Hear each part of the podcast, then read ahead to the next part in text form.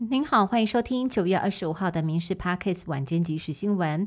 屏东明阳爆炸火警统计到二十五号上午，已经有十个人不幸罹难，这其中还有一人失联，受伤人数更高达一百多人。今天上午，监视人员和火调人员来到现场搜证。屏东县长周春米公布明阳三大罪证，包括危险物质存放超量，没有提供完整化学品资料，以及现场也没派专人协助救灾。三项违规，总共开罚两百四十万元。根据公司内部员工群组显示，组长其实早就有闻到怪味，却拖了十四分钟才报案。警消抵达现场之后，没有拿到完整的安全资料表，公司也没有派专人协助救灾，一连串失误导致十个人死亡，这其中还有一人失联，部分遗骸碳化严重，也必须进一步检验才能确认身份。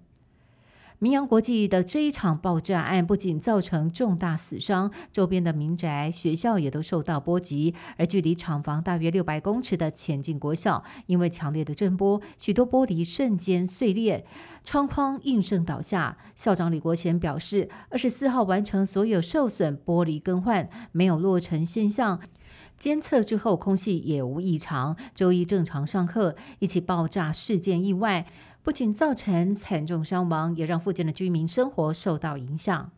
屏东大火，四名消防员殉职，后续也烧出了消防员权益的问题。各党派立委陆续发声，除了时代力量喊话支持消防员筹组工会，民众党也提出三大诉求，另外还包括补足救灾人力与导入无人机等高科技产品。民进党立委则强调，政府一定捍卫消防员权益，期盼朝野党团一起努力，希望给消防弟兄全面照顾与保障。相关改革都会纳入讨论，只希望类似的悲剧别再发生。灭火器居然成了不定时炸弹。基隆市灭火器疑似长期风吹雨打，而且疏于保养照护，导致自爆事件频传。原本消防局打算要全面回收户外灭火器，但是里长认为有一些巷弄内发生火警，消防车根本进不去。对此，基隆市长谢国良表示，近期会全面检查灭火设施是否为完备。只是先前灭火器自爆事件频传，灭火器定期检查环节是否出现疏失，相关单位可得多费心。别把民众的生命安全当作儿戏。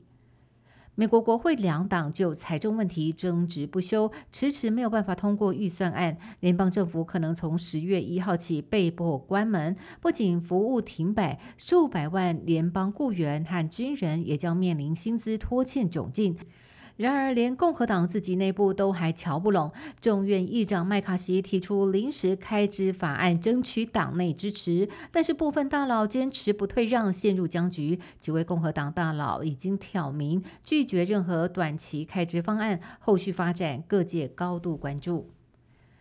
内政部警政署刑事检察局昨天深夜发布紧急通缉令，嘉义看守所有一名受刑人返家探亲，原本要在二十四号下午收假返监，没有想到他御驾未归脱逃。刑事局公开这名受刑人的样貌资料，通令全国警方弃捕。刑事局也在官网立即发布查缉专刊，通令全国各警务机关展开弃捕。邱姓受刑人是自主监外收容人。他是在返家探视期间骑车外出之后就没有返回住家，加上迟迟没有回看守所报到，所方依照标准作业流程通报矫正署以及警政署，并且发函地检署。这名受刑人因为犯下了抢夺、窃盗等案，遭判刑两年八个月有期徒刑。刑事局除了通令全国警方协助缉捕，同时也通知各单位注意执勤安全。歌手王力宏两年前遭妻子李静蕾毁灭式爆料，两个人多次隔空互杠。今天，王力宏前往家事法庭与李静蕾再次交锋。